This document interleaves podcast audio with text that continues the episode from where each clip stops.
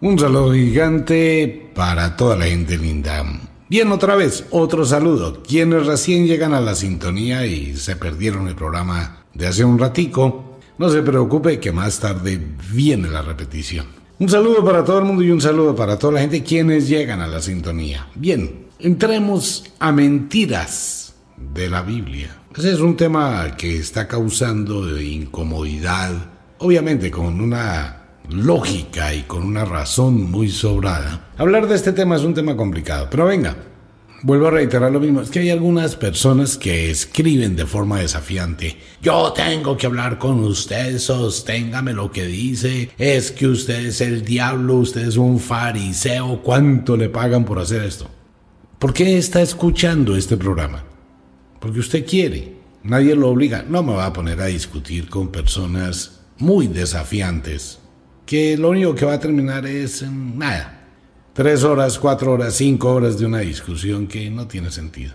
Aclaro, no estoy imponiendo absolutamente nada, no estoy obligando a nadie a que escuche este programa. Por tal motivo, pues este tipo de sugerencias amables sobre las personas que me retan o que desafían, pues no, no caigo en eso. No estoy imponiendo ninguna verdad. Usted escucha este programa porque usted quiere escuchar. Pero no escuche el programa para atacarme. Pues si no le gusta mi programa, amigo mío, amiga mía, existen millones de millones de opciones. Así que, así pues, que no hay nada que hablar sobre ese tema. Que venga, que sus argumentos, que mis argumentos. No, sus argumentos son los suyos. Yo solo expongo un punto de vista. Trato de abrir conciencias, pero la conclusión la saca usted. Ok, ¿por qué está aquí escuchándome? Porque usted quiere, no más. Si usted entra a este canal y escucha el programa es porque usted así lo quiere. Que lo que digo estoy equivocado, perfecto. No tengo que demostrarle nada ni que usted me lo demuestre. De aquí se desprende uno de los temas que hemos publicado en algunas ocasiones en las redes sociales y quiero explicarlo. De pronto nos vamos a ir un poquito del tema de la Biblia como tal. Miren, cuando se afirma algo, se debe demostrar lo que se afirma. No estoy afirmando, estoy negando una afirmación. ¿Cuál? La afirmación es Dios existe y la Biblia es un libro sagrado. Y la Biblia es el libro más verdadero del mundo. Y la Biblia es el libro número uno, es el documento más reservado que hay que guardarle respeto. Ajá. Ok, esa es la afirmación. La negación es que es un libro lleno de mentiras, de embustes, de calumnias, de asesinatos, de homicidios, de desgracias, de desdichas, de destrucción y de lavado de cerebro. Esa es la negación. Vienen las preguntas, pruébelo. Ok, la negación no se prueba.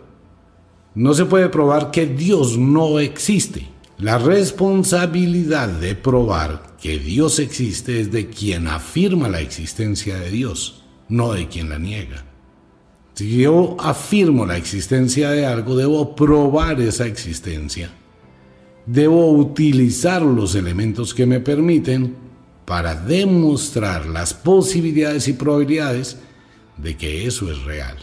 Pero en la negación no, nadie tiene que probar lo que niega la carga de la prueba recae sobre quien aduce una afirmación. Entonces vamos a hablar del tema paralelo con esto. Ah, bueno, Omar, pero la magia. La magia ha existido siempre, se llama neuroinfluencia. Lo podemos comprobar a través de la sugestión, a través de la influencia que tiene algo sobre la mente de alguien. Podemos demostrar cómo funcionan los cerebros podemos demostrar la química y la energía que irradian las cosas en la Tierra.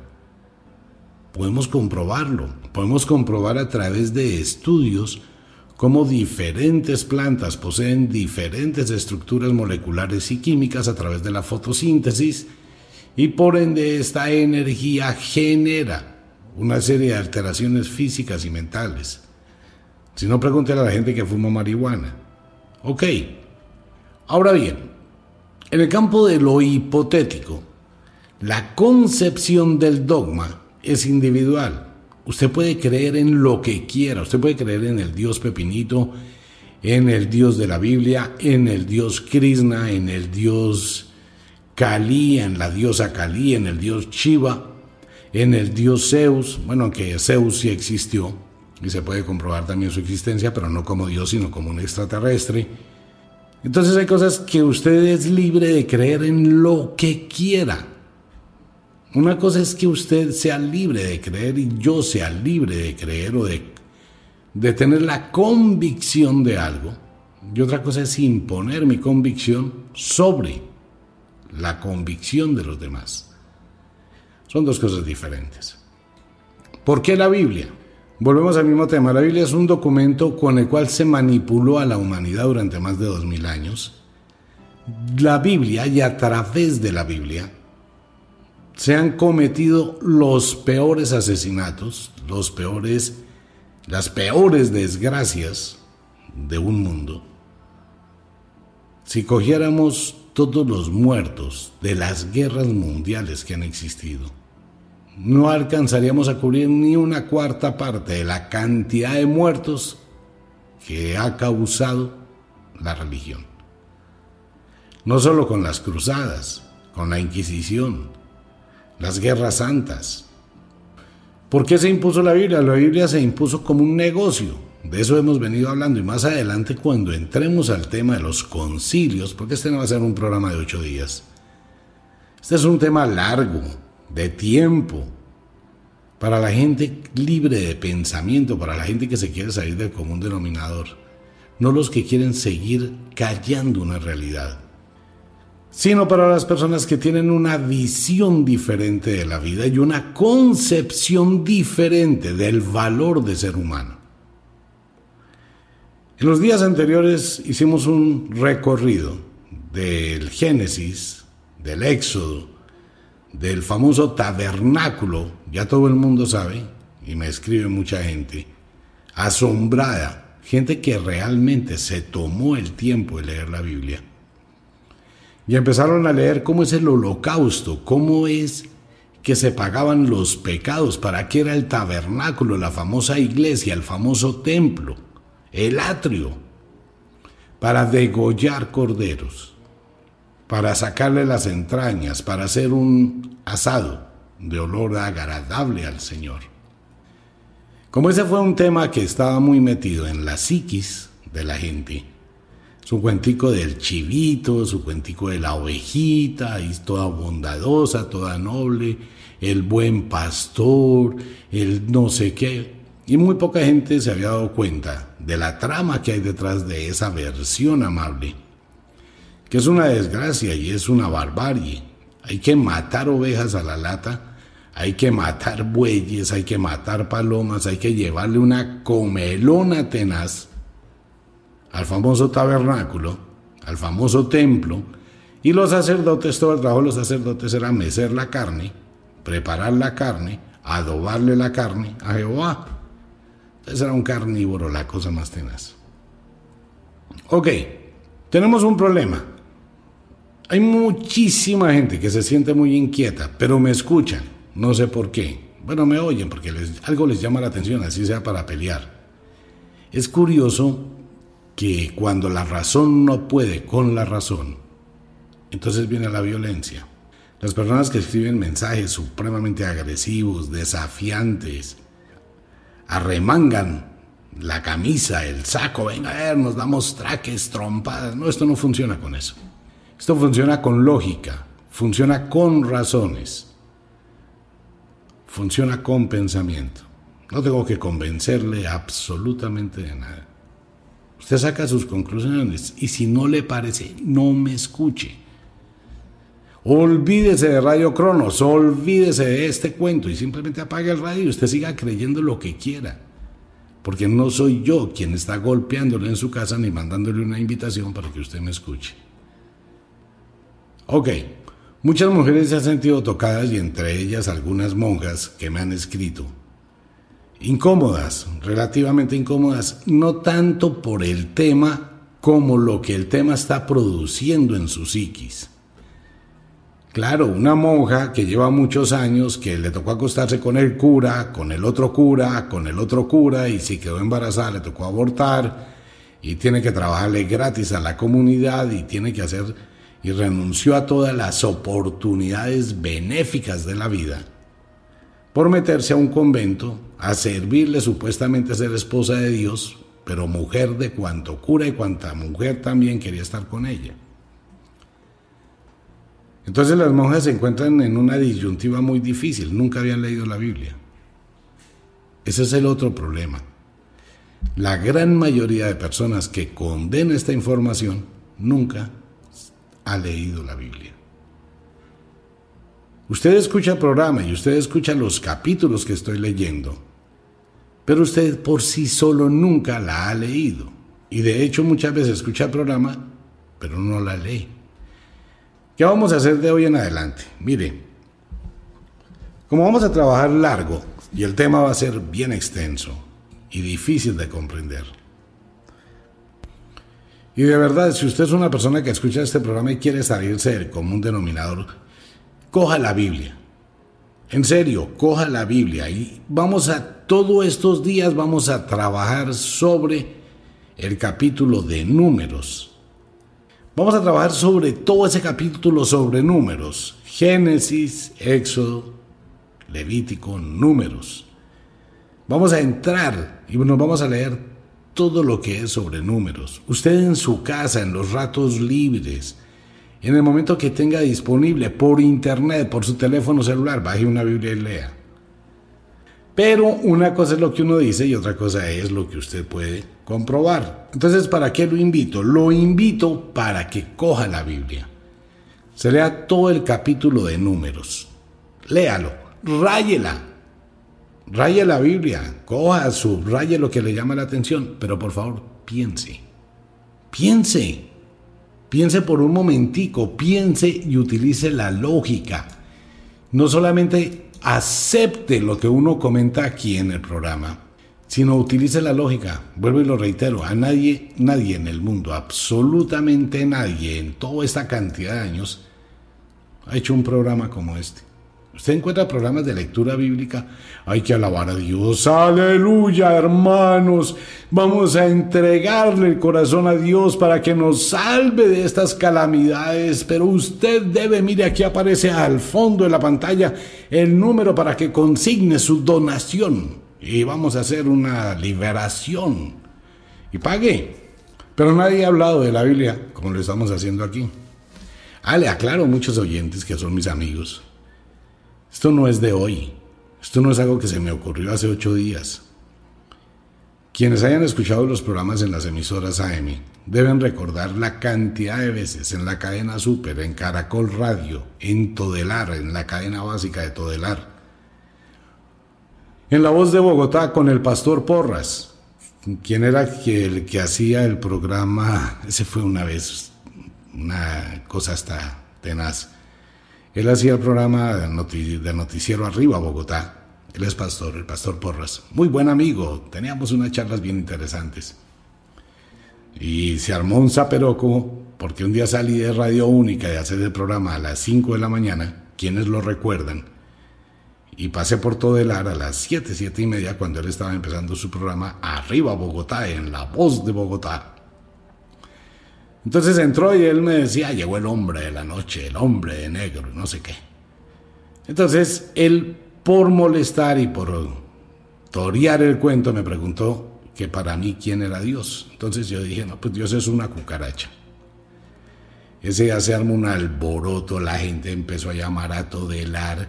Eh, bueno, eso fue terrible, me cancelaron el programa de Radio Única. Eh, el programa también de Dimensión Desconocida que se hacía por la noche. Eso fue un despelote total y bueno, ellos estaban ahí hablando.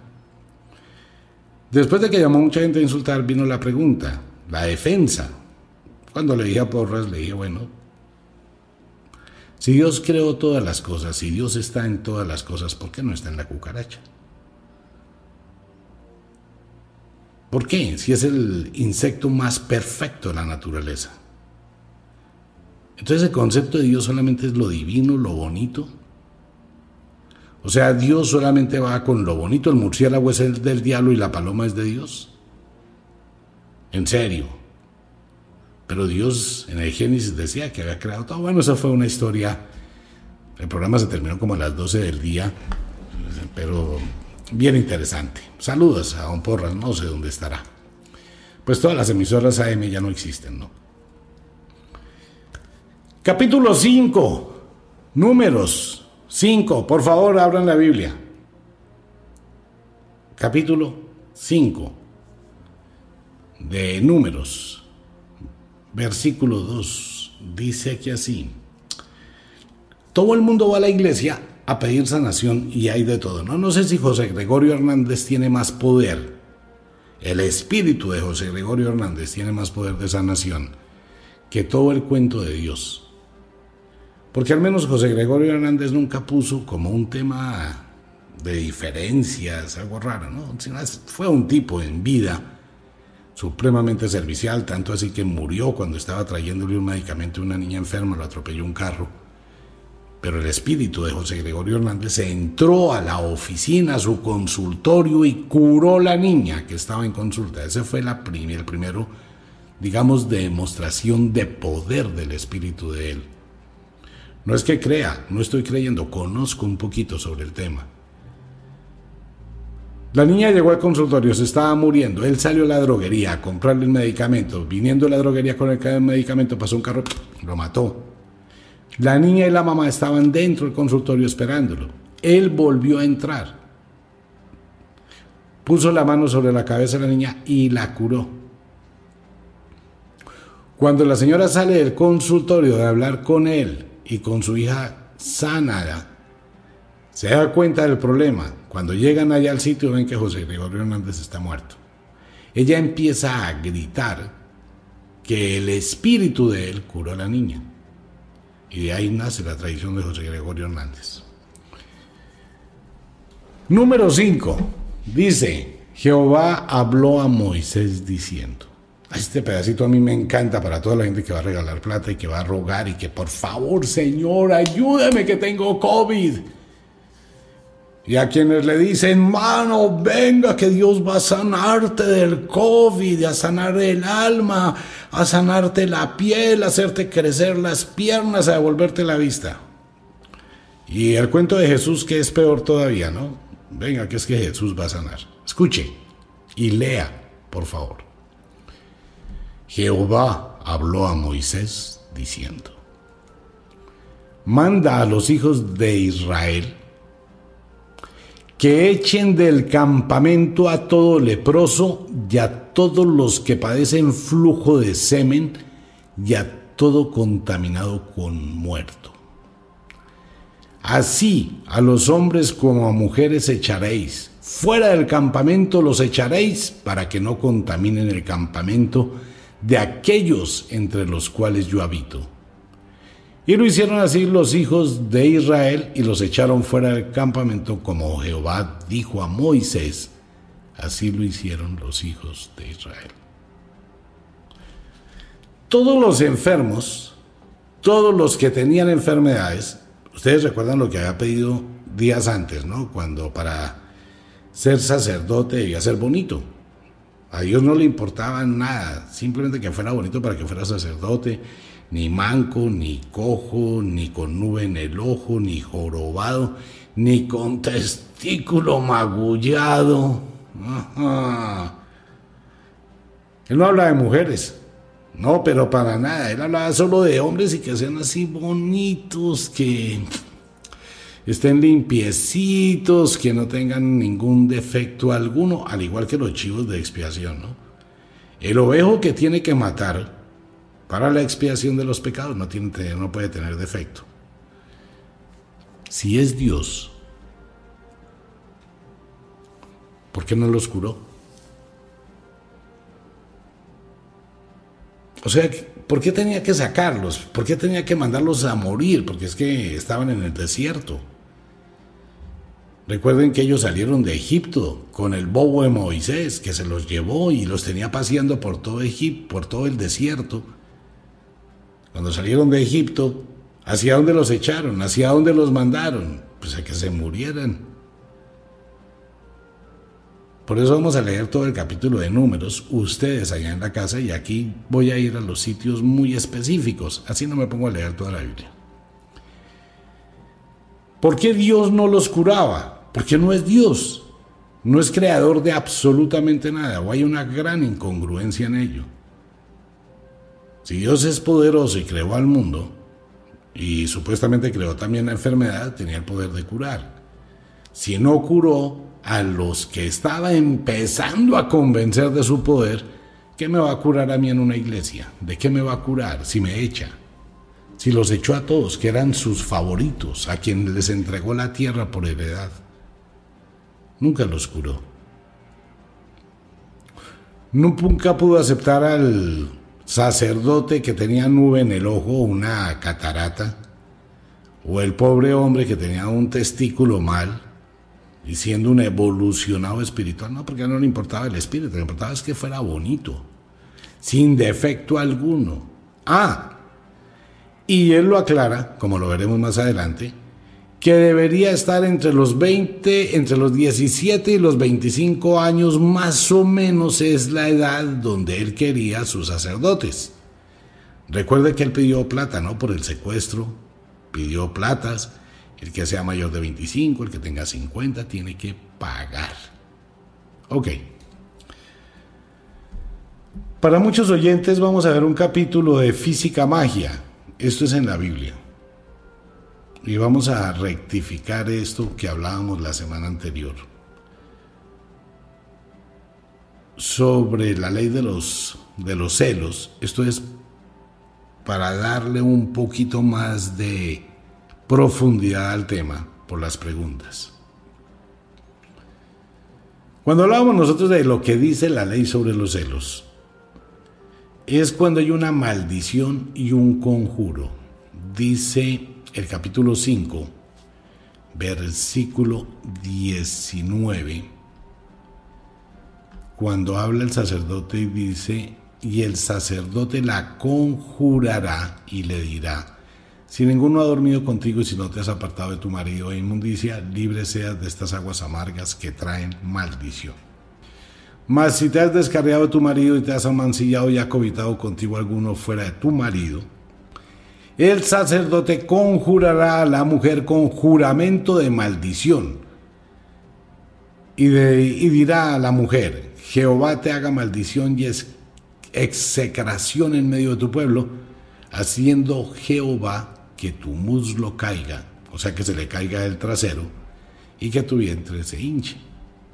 Y estas aguas que traen maldición, entren en tus entrañas. Ok, esto pertenece a los conjuros de brujería. Esto que hay aquí es un bebedizo de brujería. Entonces, Dios, para cubrir un poquito más el tema de los celos, ese tipo, el que fuera, o lo que fuera, él no hacía nada, él mandaba era a sus secuaces, habló Moisés y habló Jehová y le dijo a Moisés, ¡Hey Moisés, venga aquí habla el patrón! Váyale a sus secuaces de Araón que haga esto y esto y esto. Pero si nosotros miramos un poquito más allá, vamos a imaginarnos el sitio donde están los exegetas escribiendo quienes le están dictando toda esta cantidad de simplemente aberraciones y tenían que tener unos sentimientos encontrados y unas tendencias impublicables, porque empiezan a hablar de magia. Los conjuros son de la magia, las maldiciones son de la magia. Sin embargo, aquí ya aparece varias veces la maldición de Dios, como la maldición en Ezequiel, la maldición de las naciones en Ezequiel 4:11 y dijo Jehová a Ezequiel, ve y prepara tu pan cocido bajo cenizas de escaramento humano. No voy a decir la palabra castiza, pues no, no quiero maltratar el español y no voy a faltarle al respeto a la audiencia. Pero así lo dice en Ezequiel. Y manda a Ezequiel a, comer pan con física, cuac, cuac.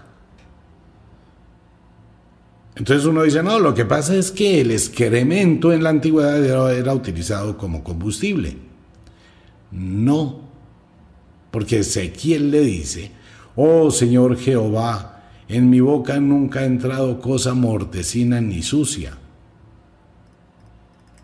En mi boca nunca ha entrado, dice Ezequiel. Entonces Dios le dice como amablemente, en lugar de mantequilla, hermano, te permito que le utilices excremento de vaca. Ay, al diablo, en serio. Eso está en la Biblia. Ya vamos a llegar allá, pero no solamente allá. Eso lo repiten 20 mil veces en la Biblia. Lo que hacen aquí es empezar a colocar las cosas de la brujería antigua, de los cultos antiguos, con los cuales se preparaba un bebedizo para crear una infección, para crear una maldición. Ok, si nosotros empezamos a mirar todo el contexto bíblico, empezamos a encontrar una cantidad de incoherencias. La pregunta que hice que día en Facebook, la reitero hoy, para que usted piense.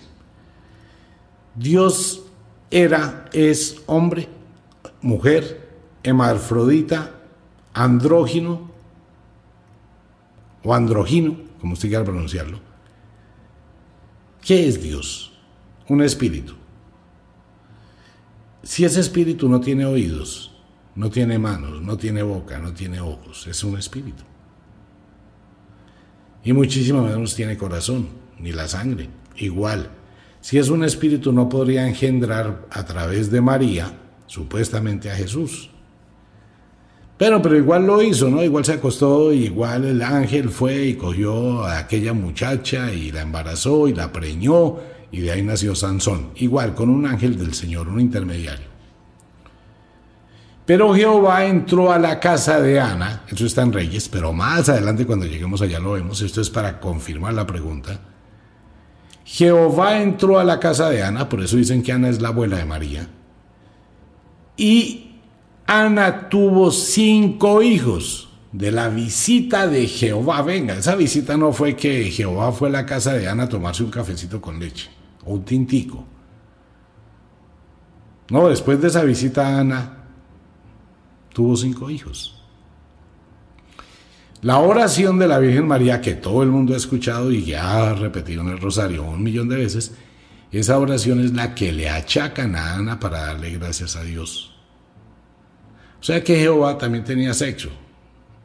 Nunca he podido entender el sexo de Jehová, ¿no? Porque él le pide muchos prepucios a David y siempre habla mucho de los prepucios y los tumores, las hemorroides. ¿Qué es lo que él pide? Ok. Entonces viene la pregunta, ¿Dios qué es Dios? Dios es el señor barbudo, porque no había máquinas de afeitar, barbudo, blanco, ¿por qué no lo colocaron negro, azul, amarillo, chino, japonés? ¿Por qué? ¿Por qué mono? Oje azul. Ario. Así lo colocan, ¿no? bueno, ya hoy por hoy se abre la puerta y ya tiene, es multicolor, Dios, en algunos programas de televisión y películas. ¿Es de hombre? ¿Es mujer?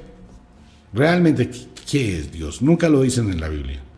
Solamente existe la versión de que Dios dijo hagamos al hombre a nuestra imagen y nuestra semejanza. ¿Cómo era la semejanza? ¿Cómo era Dios? O estaban hablando más bien del cuento, porque si ustedes recuerdan, y ese es un capítulo que me hace falta, el génesis de la religión sumeria, para que usted haga una especie de análisis y mire las dos caras de la moneda. Eh, los que empezaron a estudiar la religión sumeria empezaron a darse cuenta de una superhistoria la copiaron, la tergiversaron y empezaron a dictarle a los exegetas, a los escribientes, a los sirvientes, acomodando las cosas. Entonces tenían un complejo de superioridad montando este negocio, que por eso dijeron, y Dios dijo, hagamos al hombre a nuestra imagen y a nuestra semejanza, porque tenían un ego exaltadísimo. Y después, dos mil años, todo el mundo ha comido cuento. Entonces Dios era hombre, era mujer, era hermafrodita, era andrógino. ¿Cómo era Dios?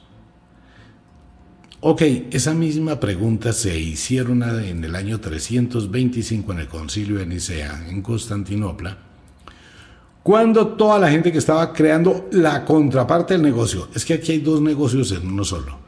Un negocio es el Antiguo Testamento de Jehová, de Dios, Yahvé. Y todo este cuento, ¿no? El Antiguo Testamento. Esa es una parte del negocio. Ese es como como la parte A, pero después vino la copialina, ¿no? En Roma, pues como que no aceptaron mucho lo que estaba en el Medio Oriente. Y los romanos que son tan expertos se copiaron de los griegos, de los signos del zodiaco, se copiaron de la tecnología, se copiaron de los sumerios, porque los romanos nunca se querían quedar atrás y siempre fueron creando su cuento paralelo. Si ustedes lo hacen, yo lo hago. Muy inteligentes los romanos. Entonces antes estaba el Antiguo Testamento. Y el negocio había crecido con, y por favor estudie, lea e investigue. Y después, más adelante, le recuerdo que este no es un programa fácil. Investigue todo lo que era el transporte marítimo y el negocio del Mediterráneo hace dos mil años y cómo la iglesia quería acaparar todos los puertos y toda la negociación que existía en el Mediterráneo. Le hace un poquito cómo era todo eso y por qué, qué era el interés del negocio. Es que el negocio no es solamente el negocio de la venta de la fe que usted vaya y le lleve diezmos a la iglesia. No, era el negocio, negocio. Ok, los romanos pues querían una parte de la tajada ahí en Italia entonces ellos dijeron, bueno, si existe Dios, si existe Jehová, pues hagamos una cosa inteligente. Vamos a tener un hijo de Dios y montamos la otra parte del negocio.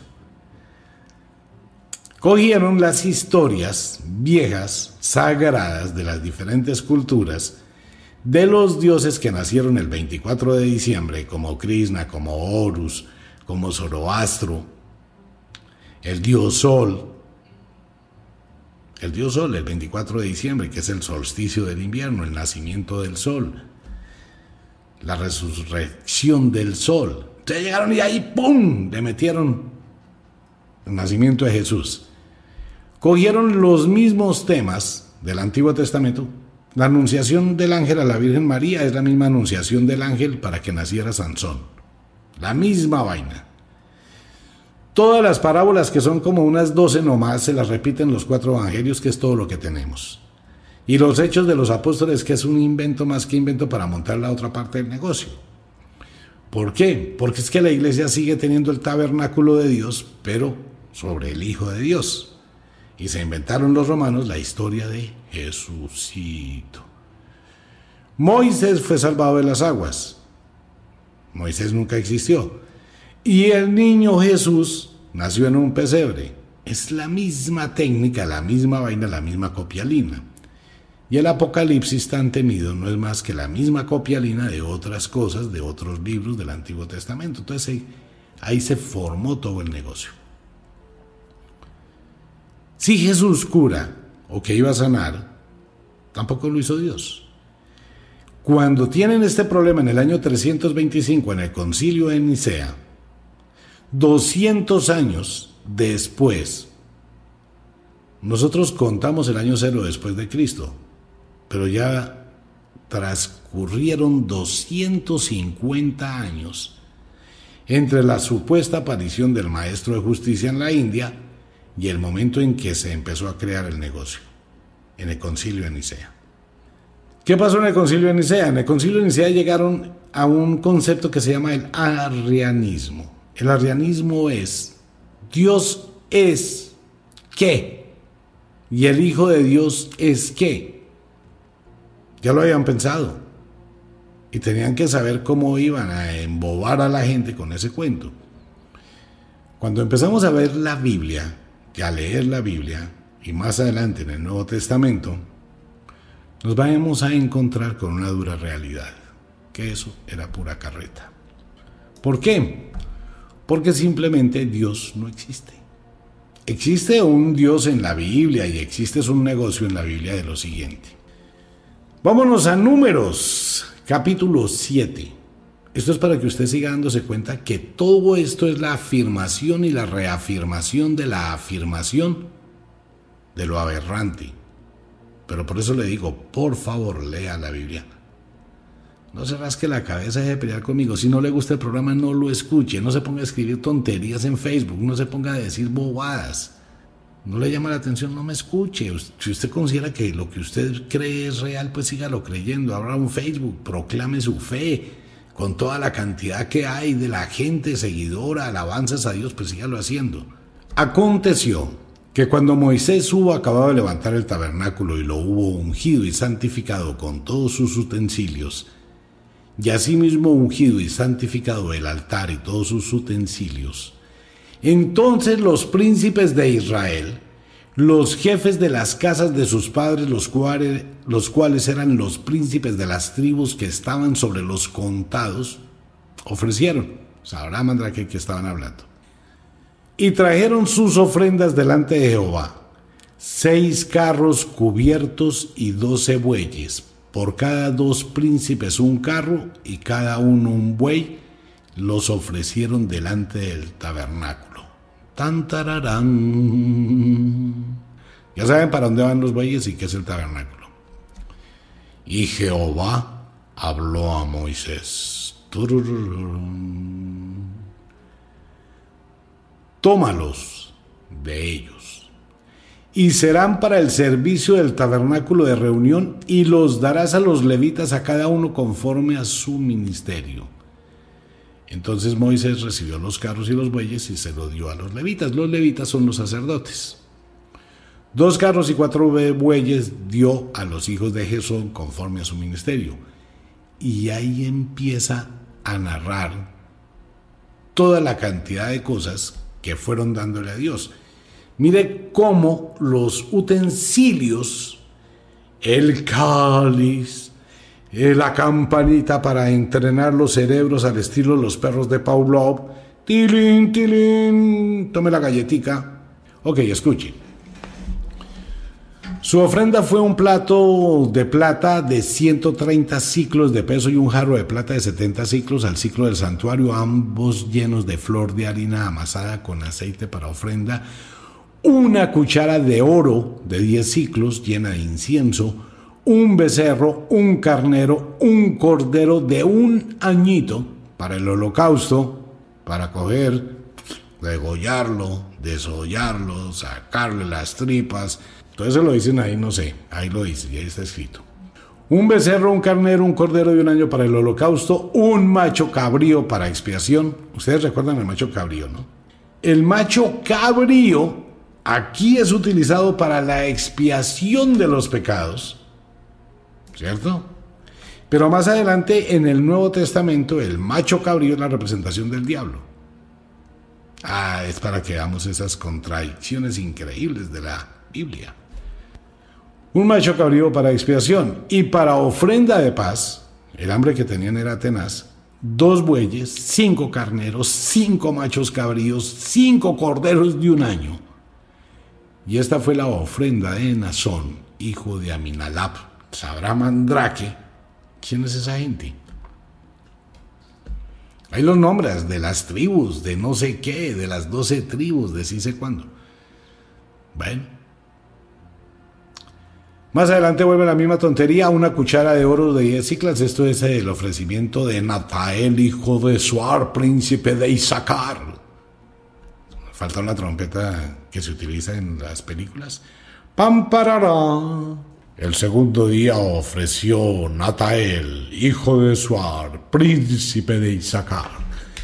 Ofreció como su ofrenda un plato de plata de 130 ciclos de peso y un jarro de plata de 70 ciclos al ciclo del santuario, ambos llenos de flor de harina amasada, con aceite para ofrenda una cuchara de oro de 10 ciclos llena de incienso, un becerro, un carnero, un cordero de un año para holocausto, un macho cabrío para expiación. Y el resto sigue exactamente una copiolina igual. Hay una cantidad de preguntas que uno se hace, ¿no? Cuando Moisés sacó al pueblo de Israel de Egipto, ¿el pueblo de Israel de dónde iba a sacar tanto oro, tanta plata? ¿Usted nunca se ha puesto a pensar en eso? Estoy hablando de hace, no sé, tres mil años tal vez, según la historia. Aunque eso nunca existió, la verdad eso nunca existió. Todo eso no es más que un arreglo, un cuento, una leyenda.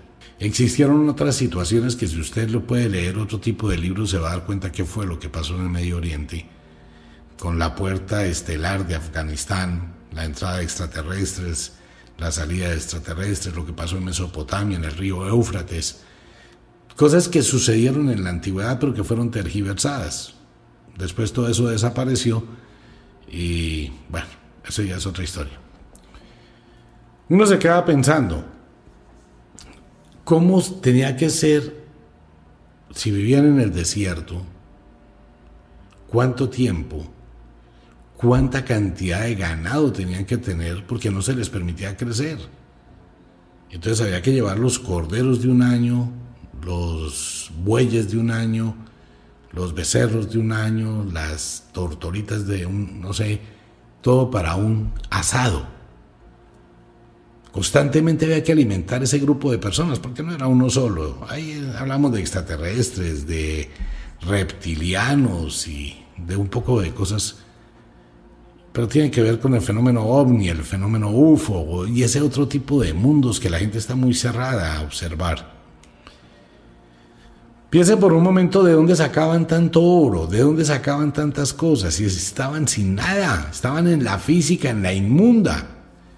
¿Cómo lo comprobamos? Porque más adelante, en números, el pueblo de Israel se levanta sobre Jehová. Y dice que están comiendo cuac que tienen hambre, es cuando viene la historia de la famoso maná. Desde yo codornices que día porque no tenían carne. ¿Recuerda? Todo eso son contradicciones bíblicas.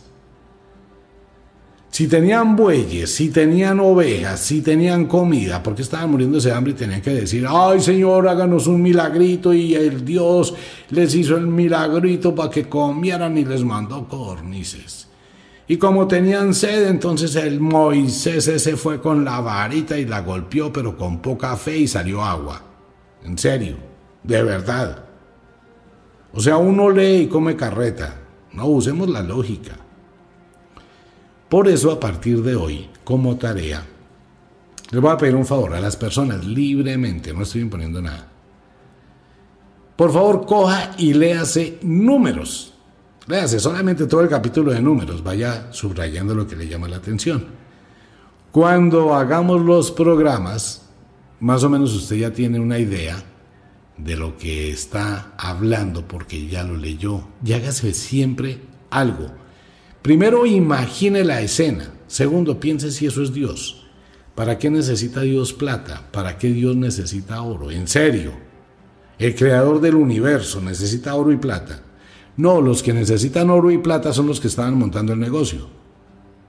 Más adelante, en Josué, cuando sale Josué a caballo y armado hasta los dientes, y va y empieza, es donde viene el cuento de que hay que pasar a espada. Pasar a espada es que van en los caballos y degollan a todo el mundo, matan a las mujeres, matan a los niños, matan a los ancianos, porque tienen que llevar todo el oro y la plata, porque así lo dice Jehová, porque todo el oro y la plata es mía, dice Jehová de los ejércitos, y yo soy un Dios celoso. Ya lo veremos más adelante. Si es un tema complicado, sí es un tema complicado. Entonces, si usted lee la Biblia, y usted, amigo, amiga, ustedes que me escriben y me dicen una cantidad de cosas, si usted lee la Biblia, saque sus conclusiones, no me desafíe, no me rete, no tengo nada que comprobarle o demostrarle. Deje de escribir tonterías. Lea y saque sus conclusiones. Saque sus conclusiones. Es usted el único que puede sacar su verdad. Simplemente me dedico a ello. Para concluir el programa y complementando el de hace ocho días con su historia y su cuentazo y su invento de que Lilith, Lucifer y toda esa historia, ¿no? Samael. No, es que esos aparecen en el pueblo judío. Sí, en el pueblo de Israel aparecen muchísimas cosas que no tiene nada que ver con la Biblia. Recordemos que de la Biblia se han desprendido 50 mil y pico de negocios. En, en toda la historia bíblica y en toda la historia del mundo, si usted va a mirar quiénes han escrito libros sobre satanismo, bueno, pues existimos muy poquitas personas que nos hayamos aventurado a coger la pluma y a escribir sobre el satanismo. Veas ese libro. Se sorprenderá, porque es la raíz de dónde viene el satanismo. Ni siquiera la Biblia negra. La Biblia negra es... Mm, no voy a cuestionar a ningún escritor, pero son dos libros totalmente distintos. Sucede que jamás en toda la Biblia, por inspiración divina, no, por inspiración malévola, maquiavélica de todos los serviles del diablo, es que el diablo nunca tuvo serviles. El diablo no tuvo sacerdotes que le cocinaran, el diablo nunca pidió una moneda de oro. ¿Dónde dicen que el diablo pedía el alma para hacer un pacto con el diablo? Entonces es carreta. En ninguna parte existe ese cuento más que después de la historia de Fausto. Esa historia que le vendieron a la gente precisamente para que, ay, no, el diablo le pidió de venta el alma a Fausto para complacerle todo. Pero ya hemos visto, ¿no? La gente que se le arrodilla a Dios para hacer un pacto con Dios le pide lo mismo, ayúdame que me vaya bien, que consiga mujer, que consiga marido, que consiga plata, que consiga trabajo, que me cure una enfermedad, que mi papá no se muera, que mi mamá sí se muera, que mi no sé qué, que si sé cuándo y pidan. Los que le hacen pacto con Dios y van a la iglesia de rodillas, Señor, ayúdame a conseguir empleo, Señor, ayúdame que la salidita de esta noche no vaya a quedar preñada. Señor, ayúdame que esta noche con la nena que voy a salir no va a quedar embarazadita. Porque así funcionan los conceptos. Si se fuera a hacer un pacto con el diablo en un cruce de caminos, Oh gran maestro de la noche, Señor Belcebú, te vendo mi alma.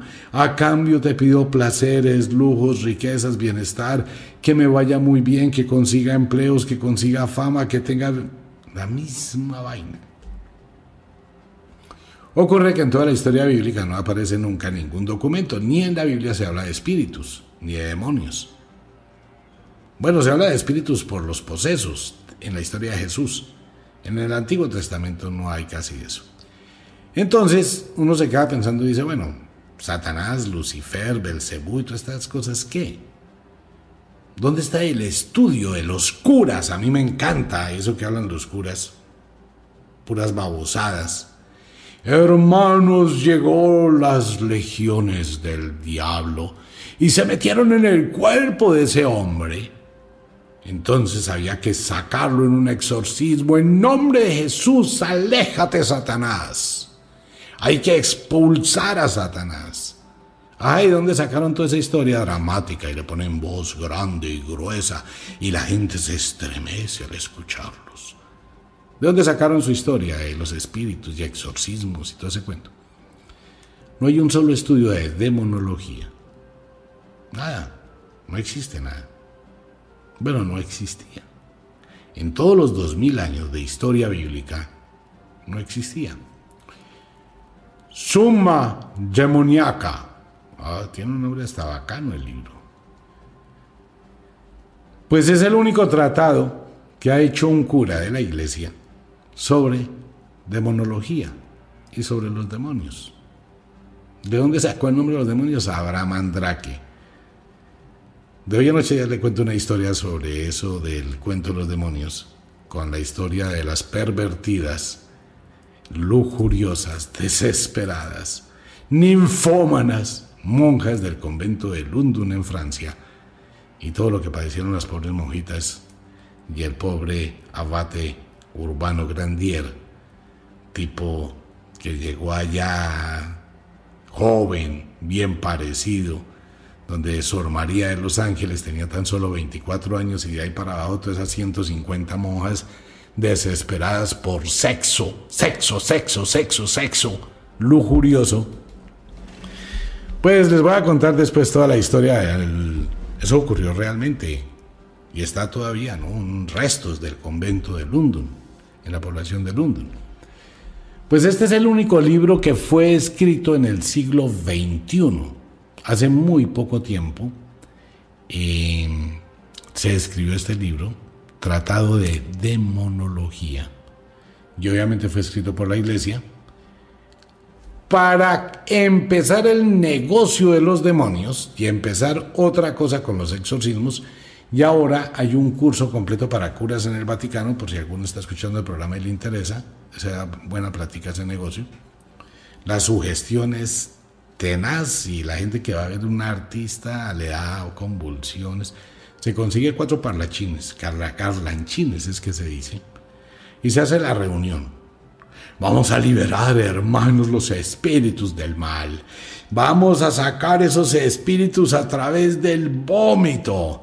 Vamos a sacar esos espíritus en las convulsiones. Y los cinco garlanchines, que ya están previamente de acuerdo, empiezan a vomitar. Salte, Satanás, salte, demonio. Ustedes saben que dentro de la neurología, la mente humana tiende a copiar o a imitar determinadas situaciones por sobrevivencia.